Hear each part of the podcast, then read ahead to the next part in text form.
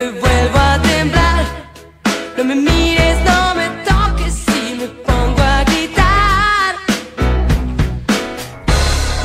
Muy, buenas tardes. Viernes 20 de octubre de 2023, una de la tarde con 29 minutos. Les habla Fernando Zavala, iniciando una nueva edición de información privilegiada aquí en Radio Duna, con compañía estelar, espectacular, efervescente algunas veces, de Josefina Ríos. ¿Cómo le va? Demasiado efervescente.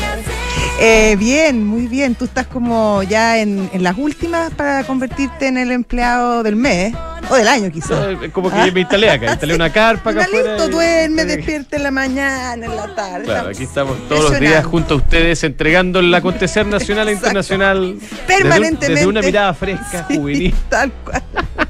Ya, Josefina, cuéntanos, ¿qué nos quieres contar hoy día? Ah, no, yo creo que puse esta canción porque nos tenemos que poner a tono con las elecciones de Argentina. Yo creo que hubo un momento bien. Ah, yo pensé que hablar de Panamericano. No, también vamos a hablar de Panamericanos, pero vamos a hablar primero de Argentina. Eh, yo creo que estamos todos bastante expectantes respecto a lo que va a pasar, si va a haber una segunda vuelta o no, si Milei va a concretar esta idea de que podría ganar en primera vuelta, etcétera. Pero yo te quería preguntar si tú sabes, sabías que Fabiana Cantilo, a quien escuchamos en esta, en esta canción, que se llama Mary Poppins y el desollinador. ¿Desollinador? Sí, sí, así.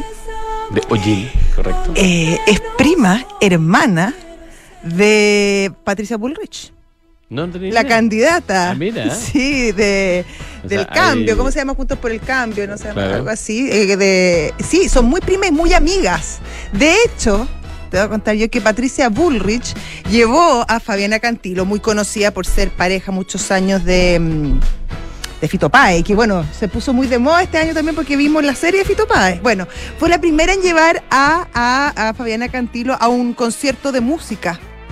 Mira, Sí, bien famoso, un grupo que en su, yo no en su época cuando era bien distinta políticamente a lo que era hoy día, ¿no? A lo que es hoy día. ¿Quién?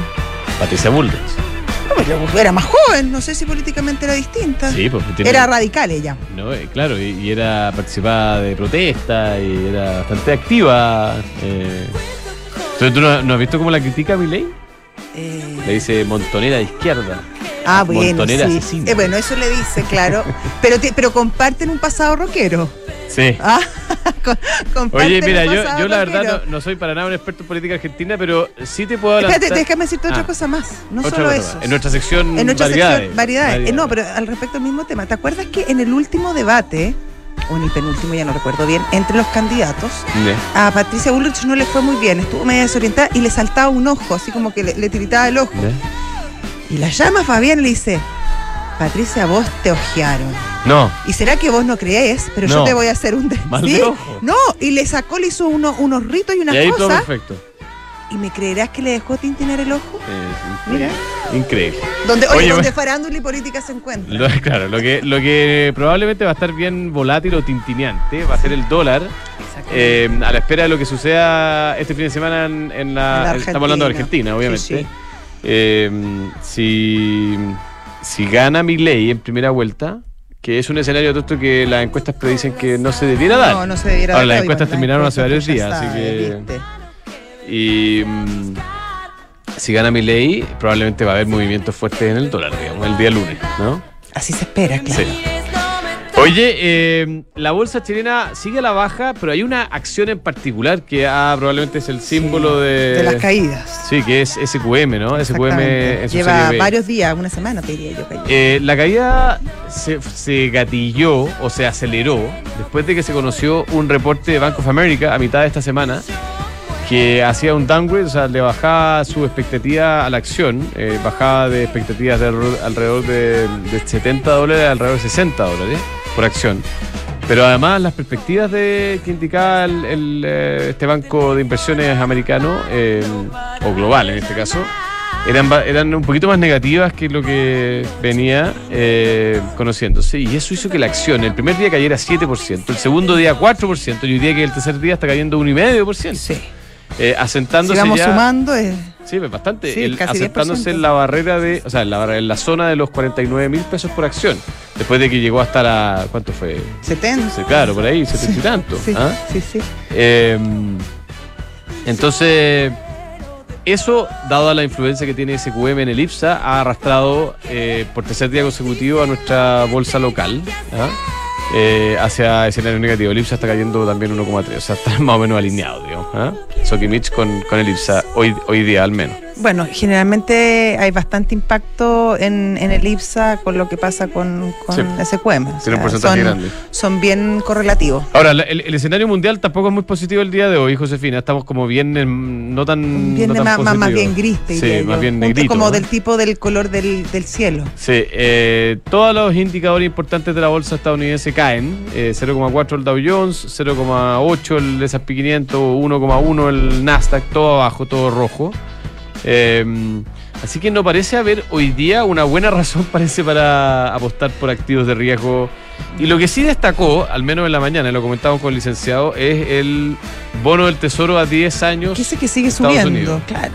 ¿Sigue subiendo? Porque había corregido. No, había no, sigue subiendo con respecto a no, no hoy. Cruzó en un minuto Josefina Sí. la barrera del 5%, que es una barrera psicológica como todas las barreras, pero relevante. Pero bueno, pero, pero barrer al fin y al cabo. Tocó, rajuñó y ahora volvió a corregir. Está en 4.9. eh, pero mira, la gente me consulta. ¿Qué te si- consulta? Si es que efectivamente estoy instalado acá en la radio. Sí. ¿viste, no? Yo, le diría que sí. Yo le diría que sí. Bueno, eh, desde el año 2007 que no veíamos el, el bono del tesoro a 10 años en niveles de 5%. ¿ah? ¿Qué te dice a ti que estemos con ese, que es un referente económico importante en los niveles del año 2007? Josefina Ríos? O sea, recordar el 2007 es como... 2008, claro. Bueno, Duro. ¿ah? Pero claro, son eran años que, que, que veníamos saliendo, o, en- o sea, el 2007 estábamos en plena crisis eh, norteamericana, la subprime, que probablemente es la crisis más dura de, los- las año. últimas décadas, Mm. sí. Y bueno, y el 2008, a Sí, lo- pues justo antes, justo antes de eso teníamos los, después, después los, los indicadores se fueron para abajo. claro, no es un buen augurio al menos. Mm. No es un buen Yo, mira, augurio. pero yo tengo una lectura, o sea, compartiendo algo de eso, pero creo que también hay que tener un poquito de, de calma cuando uno analiza estas cifras, porque en términos históricos, si uno amplía la cifra hacia atrás, uno se va 30 años para atrás, por ejemplo, la deuda hoy día está igualmente en niveles bajos. Y esto me, me lo comentaste tú, me acuerdo, hace Sí. algunos días, que cuando parece que tú fuiste a pedir tu primer crédito o algo así, eh, 5,6 creo que fue. Sí, Claro que sí. ya era, ya era Ya era- no, pero para ese tiempo no el era tan en la alto. mañana dijo 8%. Que No era tan alto, claro, el el mío era cerca de tiene bastante- seis, el pues, de harto más años que sí, yo. Bastante más viejo, en Sí. realidad, sí. Harto Sea, más viejo, sí. sea. O sea, varias décadas más. No, no le pongamos. No, pero sí. Pero Oye, sí. eh, pero entonces yo creo que hay que tener, eh, hay que mirar estos datos con un grano de sal, como se dice en inglés, porque eh, en términos históricos. en Chile y en el mundo. En Chile y en el mundo. Sí. todavía sigue bastante bajo los costos de endeudamiento respecto a los niveles que imperaron por décadas. Por décadas. Ahora, sí, lo que pasa es que, claro, uno tiende a pensar, y ahí esa es la, la tristeza, que, que cada vez va a ser mejor. Y que cada generación. periodo ajuste, hay un sí, periodo de sí, ajuste. pero, pero en general, y esto lo venimos viendo ya hace algún tiempo, en general, cada generación que venía le iba mejor que a la de sus padres. Mm. Por primera vez estamos viendo que Hay una duda. eh, hay una duda, y una duda importante. Sí. O sea, de hecho hay muchos expertos que dicen que por primera vez la generación de los hijos van a tener un peor pasar que la de los padres. Y eso sí que es triste. Oye, eh, esa Piggy eh, Stan- eh, eh, Standard Poor's Ratings eh, le baja las perspectivas, no la calificación, sí las perspectivas a la Bueno, deuda. parten chilena. por eso siempre. Parten por eso, Sí, es negativa. como, es como, es como Y- intervención verbal. Alega ¿Ah? que no hay acuerdo. Entonces después de eso sale el ministro de Hacienda a reclamar que no hay acuerdo.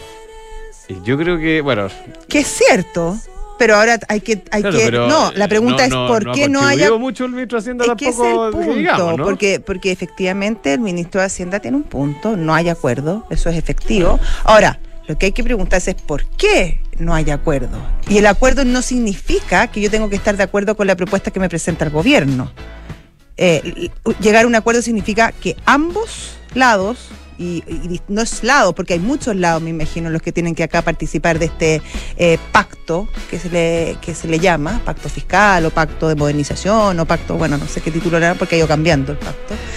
Em, tiene que ver con, con- con las necesidades eh, y aspiraciones de muchos sectores, no solamente de un sector. Y eso es lo que alegan eh, muchas personas que han participado de las distintas conversaciones respecto a que el gobierno se sienta a escuchar pero después cuando propone no incorpora eh, las aprensiones, deseos, expectativas y sugerencias que le proponen, por ejemplo, los empleados, los trabajadores, los partidos políticos, etcétera. Entonces al final se termina, se termina en un diálogo de sordos o, o en propuestas que no conducen a ninguna parte porque no tienen base ni sustento real entre la gente que finalmente tendrá que firmar o adherir a ese pacto. Sí, yo, yo creo que hay que hacer un, un mea culpa general de- del tono, porque yo creo que el ministro de Hacienda, lamentablemente, es parte, en este caso, también, eh, en algún minuto fue parte del problema también, ¿ah? O sea, Eh, recuerda cuando se cayó la reforma tributaria, como habló Porque, de no, los y- y te pongo un ejemplo concreto, pensiones, ¿ah? un tema estructural, grande, grueso, y la verdad que yo creo que el gobierno se ha mantenido en una posición ideológica muy, muy, o sea, puede, puede ser legítima, pero cuestionable desde el punto de vista de alcanzar un acuerdo, pese, y, y nadie está hablando de las cosas relevantes. eh, eliminar la laguna, aumentar la de jubilación, eh, eliminar la discriminación en contra de las mujeres, etcétera. Todo el mundo pegado en si la las administradoras de fondos son las que tienen que administrar las cuentas o no. Que también puede ser importante, pero creo que no es estructural. Bueno, eh, ya tenemos nuestro pantallazo. Ariel Nachari, estratega de inversiones de Sura Investments en línea. Don Ariel, ¿cómo le va y cómo está la cosa el día de hoy? Hola, Ariel. Hola Fernando y Josefina. Bueno, el día está, está bien negativo, un poco eh, parecido a lo que ha pasado toda la semana, una semana bien negra para las bolsas del mundo. Estados Unidos acumula una caída de casi un 2%, Europa un 3,5%, donde además de estas preocupaciones por la guerra en Medio Oriente, se le suman las preocupaciones por la fortaleza que sigue mostrando eh, la economía en Estados Unidos. Tuvimos una semana marcada por por cifras de ventas minoristas, producción industrial, peticiones semanales de subsidio por desempleo, todo sorprendiendo positivamente al mercado y eso el mercado lo interpreta como que la Reserva Federal tiene más espacio para mantener las tasas altas por más tiempo. Ni siquiera los comentarios de ayer de, de Powell, que fueron bastante moderados, eh, distinto a lo contractivo que ha sido otra- otras veces, eh, pudo calmar a, los mercados y, y se mantiene esta, esta debilidad, a pesar de que hoy las probabilidades de alza de tasa por parte de la Fed para la reunión de noviembre se, se mantienen cercano al 0%. Excelente, don Ariel. Muchas gracias por este contacto. Un abrazo Gracias, grande. Ariel. Hasta luego. Chao, chao, que estén bien. Ariel Nachari, estratega de inversiones de Sura Investments, ¿ah? en este día de correcciones. En día gris, te diría yo. Sí. Gris. Gris. PwC, ¿te preocupa la reforma previsional, jornada de 40 horas, cambio en gratificaciones? Bueno, para eso está, y para eso y muchas otras cosas, está el equipo de asesoría laboral que tiene PwC Chile, expertos en reorganizaciones, auditorías laborales, soportes en negociaciones colectivas y mucho más. Visítalos en pwc.cl. No te pierdas los fondos mutuos Santander en dólares. Hay uno para cada perfil de inversionista. Invierte en ellos desde 10 dólares y conoce más en santander.cl. Book, un lugar donde te permite simplificar, ¿ah? soluciones para simplificar todos los procesos, cálculo remuneraciones, gestión de documentos laborales, selección, evaluación de desempeño, capacitación, beneficios y mucho, mucho más. Book crea un lugar de trabajo más feliz. Mercado Libre tiene las mejores promos, sobre todo si tú pagas con Mercado Pago. De hecho, si usas el QR, puedes participar eh, por un millón de pesos semanales y un gran premio final de un Peugeot E 2008 entre todos los participantes. Mientras más veces pagues y utilices el código QR, por, lo- por supuesto vas a tener más oportunidades. Mercado Pago, la cuenta digital de Mercado Libre. Si está buscando invertir en una propiedad, hágalo ojos cerrados con Almagro, departamentos con excelentes terminaciones, alta demanda de arrendatario y 45 años de trayectoria que los respaldan. Encuentra todos los proyectos de inversión en almagro.cl slash inversionista. Frontal Trust es especialista en activos alternativos, ofrece inversiones atractivas y rentables de mediano y largo plazo, gestionadas por expertos en los sectores de private equity, deuda privada, infraestructura y agribusiness. Ingresa a www.frontaltrust, invierte con confianza, invierte en Frontal Trust. ¿Vamos? ¿Sí?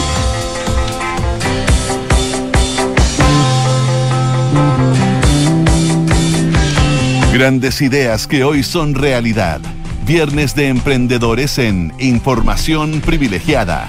Auspicio de Copec Wind, la plataforma de nuevos negocios y venture capital de Copec. Y aquí estamos una vez más en nuestra sección de emprendedores de información privilegiada.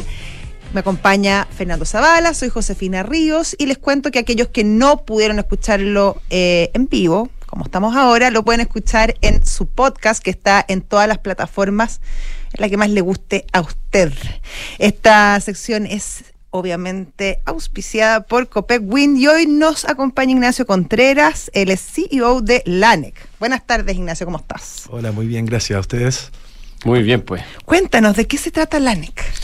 En LANEC nosotros estamos buscando solucionar una problemática que creemos que es muy importante, que es básicamente el colapso del sistema de salud. O sea, vemos que más de la mitad de las personas del mundo no tienen acceso a una salud básica. Se estima que este año al menos 6 millones de personas mueran por enfermedades que son totalmente tratables. O sea, simplemente por no haber tenido acceso a un diagnóstico, imagínate el desenlace. Y lo estamos haciendo con una tecnología que es de biomarcadores digitales, con la cual basta con que, imagínate, con un celular tú te puedes grabar un video de 30 segundos hablando y eso ya es una evaluación objetiva precisa que te permite ayudar a diagnosticar enfermedades, a hacer mejores tratamientos, etc. A ver, espérate. Eh, esta semana se conoció, perdona José, esta semana se conoció una noticia, no sé si tendrá que ver con lo de ustedes, pero de que con 10 segundos de video y voz te podían detectar si eres diabético. Eh, ¿Por ahí va un poco el, el tema eh, de usted? Exactamente, eso es lo que se puede lograr con los biomarcadores digitales, que básicamente son indicadores objetivos que podemos medir de alguna manera digital. ¿Cómo? Nosotros trabajamos precisamente con lo que son todos los gestos faciales y, y el análisis de la voz. No sé si alguna vez les puede haber pasado que, por ejemplo, alguien les dice, oye, te escucho cansado, Sí. tienes voz de triste, o lo típico, cara de, de resfriado, no sé. Claro. Porque todo, de alguna manera, por ejemplo, prácticamente todos los órganos y más importante el cuerpo están involucrados en cómo producimos la voz. Eh, la cara también tiene un reflejo de todo nuestro sistema neurológico, ¿no es cierto?, nuestras emociones. Y nosotros lo que hacemos es que analizamos eso y de, ahí se sacan estos biomarcadores que se relacionan con distintas patologías. Claro, ¿y qué tan certero es? Porque hay mucho de intuición, hay mucho de- de que yo creo que tú tienes, tú tienes, tú podrías tener síntomas de, de resfrío, que claro, ¿Cuán más evidente, pegan, ah? pero no sé, Claro. por ejemplo, un cáncer al páncreas, me imagino que es bastante más complejo. Justamente uno de los problemas que hay, en, o una de las causas de estos problemas que hay en la salud es que falta información objetiva. Nos pasa mucho que te, no sé, te recomiendan un médico porque tiene muy buen ojo clínico, que lo ha desarrollado con su experiencia. Pero finalmente todo eso que, que- que se observa en, en- en- en esto, en la cara, en la voz de las personas, hoy en día ya se sabe que se puede medir mucho más objetivamente con la cámara y el micrófono celular. Y gracias a, a tanto las tecnologías que hay hoy en día de Machine Learning, de Deep Learning en inteligencia artificial y diversos modelos matemáticos y, y estadísticos que hemos ido desarrollando, para que sea una idea, nosotros, nuestro equipo de científicos ya más de 15 años trabajando en investigación y desarrollo de esta, de esta tecnología. Entonces, justamente lo que se busca es dar más información objetiva para que los diagnósticos sean más certeros y no sea solamente eh, desde el ojo clínico, ¿no es Claro. cierto? Oye, ¿y LANEC está pensado, primero es una plataforma, es un, un software o, o también in- involucra hardware? Eh, esa es la primera pregunta. ¿Y, y está pensado como un complemento para la ayuda o como un reemplazo del médico tradicional, del ojo clínico que decías tú? Súper importante esos dos puntos. Bueno, no- nosotros somos un spin-off académico, nacimos de la Universidad Santa María. Y Sanzanos. de, yo no soy sansano, pero mis socios y varios que trabajan conmigo lo son. Ahí aprovecho de saludar a Matías Sañar, Alejandro Einstein, Iber Cristi y Johannes, que son mi- mis socios directos. Y por ejemplo, Matías y Alejandro, ellos llevan ya eh, 15 años desarrollando. Entonces tenemos un stack de tecnología que de alguna manera integramos en este laboratorio. Y justamente para acceder, la gracia es que tú puedes acceder con una aplicación desde el celular o móvil. Cualquier celular, digo. Exactamente. No necesita una cámara especial, no necesita estas No. cámaras de ahora que son como mega Claro. como con unos píxeles. Hoy en día son muy precisas las cámaras. Ahora, igual tenemos dispositivos que son para casos específicos. Por ejemplo, tenemos un dispositivo que es único del mundo, que lo tenemos patentado incluso, que es un monitor ambulatorio de la voz. Que se forma, uno lo viste como un collar, igual como que te pongo un collar para vestir, y tiene dos características. Una es que es un monitoreo ambulatorio, similar a lo que cuando una persona se hace, por ejemplo, un holter, que te hace un examen durante todo el día, eh, que es distinto a poder grabar solamente la voz 30 segundos. Y por otro lado también tiene mucha más alta precisión porque tiene una tecnología con acelerometría, ¿no es cierto? ¿Y No está pensado como complemento o como reemplazo? es una muy buena pregunta. Eh, nosotros no buscamos estar reemplazando, sino que complementando, porque justamente hay una falta, o sea, falta de información. Hoy en día, por ejemplo, me gusta mucho la analogía con el examen de sangre. En un examen de sangre, yo a través de una muestra de tu sangre puedo saber sobre tu salud. Nosotros ahora, mediante el análisis de tu gesto facial y, lo- y tu voz, tenemos más información. Entonces no tiene sentido votar la otra información que también hay. Lo que se necesita es mayor información. ¿Y sus clientes son, por ejemplo, el, el paciente común, es decir, nosotros o los laboratorios? Es, es- en general en la industria de la salud sabemos que está súper como fragmentado y hay muchos actores, ¿no es cierto? Y una de las gracias de los biomarcadores digitales es que tiene un potencial justamente para un uso directo en pacientes, como el cliente final, o sea, como cualquier examen, ¿no es cierto? Eh, y los laboratorios también, porque por ejemplo, todo lo que se trabaja con laboratorios en farmacéuticas, por ejemplo, desarrollando nuevos medicamentos, eh, se está utilizando estos biomarcadores digitales para poder ver los efectos que tienen y hacer mejores seguimientos. ¿Y se puede cobrar vía ISAPRE? En este minuto no se puede directamente, es uno de los desafíos que hay en salud, ¿no es cierto? Llegar a tener el código. Claro, el y ahí, bueno, código. siempre hay ciertas cosas, uno como emprendedor siempre tiene que estar buscando, ¿no es cierto? Entonces hay maneras de cómo esto puede ir dentro de una consulta, ¿no es cierto? o, o complementar. Pero espérate, entonces hoy día, ya, vámonos al modo negocio. Hoy día ustedes están, primero, ¿está operando esto? ¿Están en, en un modo de prueba? ¿Existe, funciona el sistema? Estamos en una etapa de validaciones en ambientes reales clínicos. Eso Claro, es eh, me imagino que tenés que pasar ahora. por eh, FDA o el equivalente en... Es un camino larguísimo en salud, pero, así. pero no, todavía no llegamos allá. Eh, En, en- en el caso de Chile y SP, claro. Claro, sí, nosotros, mira, eh, tenemos todo un roadmap de trabajo y nosotros ya tenemos hartas validaciones, por ejemplo, en, en el collar, el ABM que les comentaba, ese tuvimos validación en Estados Unidos y en Chile con más de 300 personas, trabajamos con el MIT, con Harvard, ¿no es cierto? Y estos van, siempre son distintos niveles de capa de validación. Y hoy en día lo que estamos es validando, estamos trabajando, por ejemplo, con Hospital de Melipilla, eh, con el Hospital de Quintero, estamos haciendo proyectos para justamente ir generando estos casos de éxito que nos permitan ya después llevar la tecnología al siguiente nivel. ¿Y cómo se ha financiado todo esto? Eh, me- mencionaste que hay varios socios, eh, han levantado recursos, ¿cuánta gente trabaja con ustedes? ¿Cómo, funciona la compañía? Sí, uno de los desafíos de trabajar en una, startup que es en el fondo deep tech, no sé, tecnología eh, y también en, el- en la industria de la salud es que eh, para levantar dinero tempranamente es todo más caro, es más lento, ¿no es cierto? Y nosotros afortunadamente no hemos po- podido apalancar harto con fondos públicos. Hemos adjudicado distintos fondos de Corfo, distintos fondos de ANID, ¿no es cierto? Y también tenemos líneas de ventas tempranas que con eso vamos complementando. Y ahora hace poquito abrimos una ronda de inversión en donde estamos haciendo algo re, re- re- a mí me gusta harto porque además de lo típico que estamos con de Venture Capital, ¿no es cierto?, inversionistas ángeles, pero también abrimos un segmento de crowdfunding de comunitario. ¿no es cierto?, ¿Quién en el fondo. haciendo? Lo estamos haciendo con Aper, aper.co.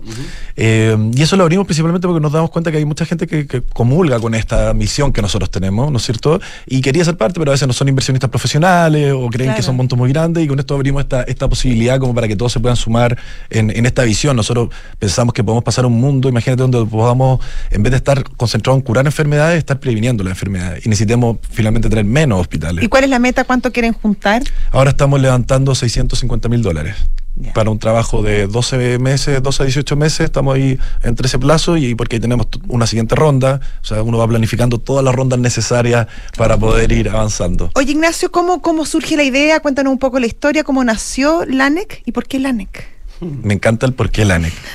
Eh, esto nació porque, bueno, les contaba que Matías y Alejandro, que son dos de mis socios donde nace esto, en sus años haciendo investigación y desarrollo tenían un poco una frustración de que todos estos avances quedaban en los laboratorios y no podían pasar al mundo real. Y entonces de ahí nace, como, como LANEC puede ser un vehículo para llevarlo esto al mundo real. De hecho, ahí viene el concepto de hacer spin-off. Nosotros somos una empresa totalmente independiente, sino lo que pasa es que nacimos desde la academia. Y ahí empezamos, ¿no es cierto?, a trabajar ya, ver cómo podemos todo este push tecnológico encontrarlo con las necesidades reales del mercado.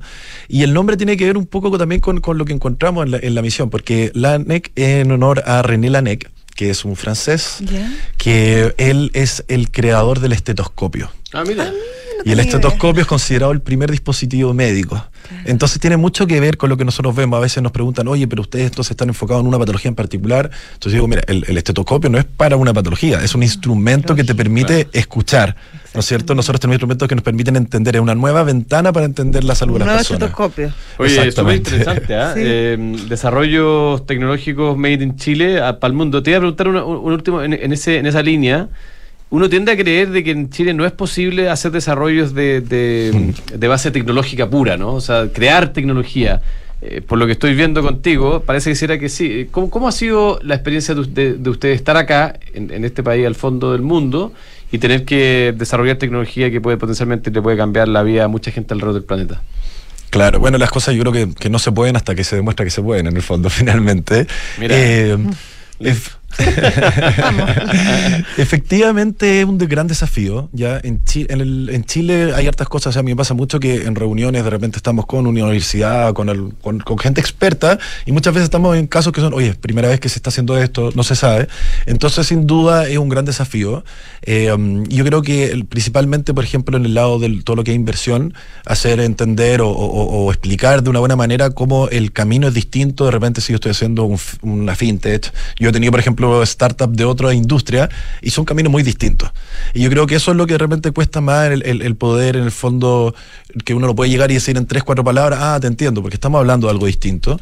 Y yo creo que también ha sido clave, por un lado, eh, todo el apoyo que también hemos recibido desde las universidades y también los fondos, los públicos que han existido. Por ejemplo, nosotros fuimos los ganadores, eh, ganamos un- la primera versión del Startup Ciencia, que justamente buscó dar un espacio a esto que antes no había. Excelente. Excelente. Lanec con kfinal.cl. Ahí está toda la información para los que están preguntando ya por el chat de cómo se llama. Muchas sí, gracias. encantado ahí de poder que nos contacten y poder Bueno, y hay una ronda abierta. Sí. Exactamente. Entonces, Y que puede participar Upper- cualquiera, además, eso es lo interesante. Exactamente. ¿Dónde lo sí. encuentran? Upper.co. En este minuto estamos en una fase privada, entonces Ah, para no, poder no se puede todavía. para invertir que pueden entrar por la página. Lo estoy viendo, de hecho acá sale crowdfunding. Exactamente. el- al- arriba. Perfecto. Muy- Súper. Así que excelente. Gracias. Bueno, muy- mucha suerte en este levantamiento de Muchas capital, gracias. Que vaya bien. Que estén muy bien.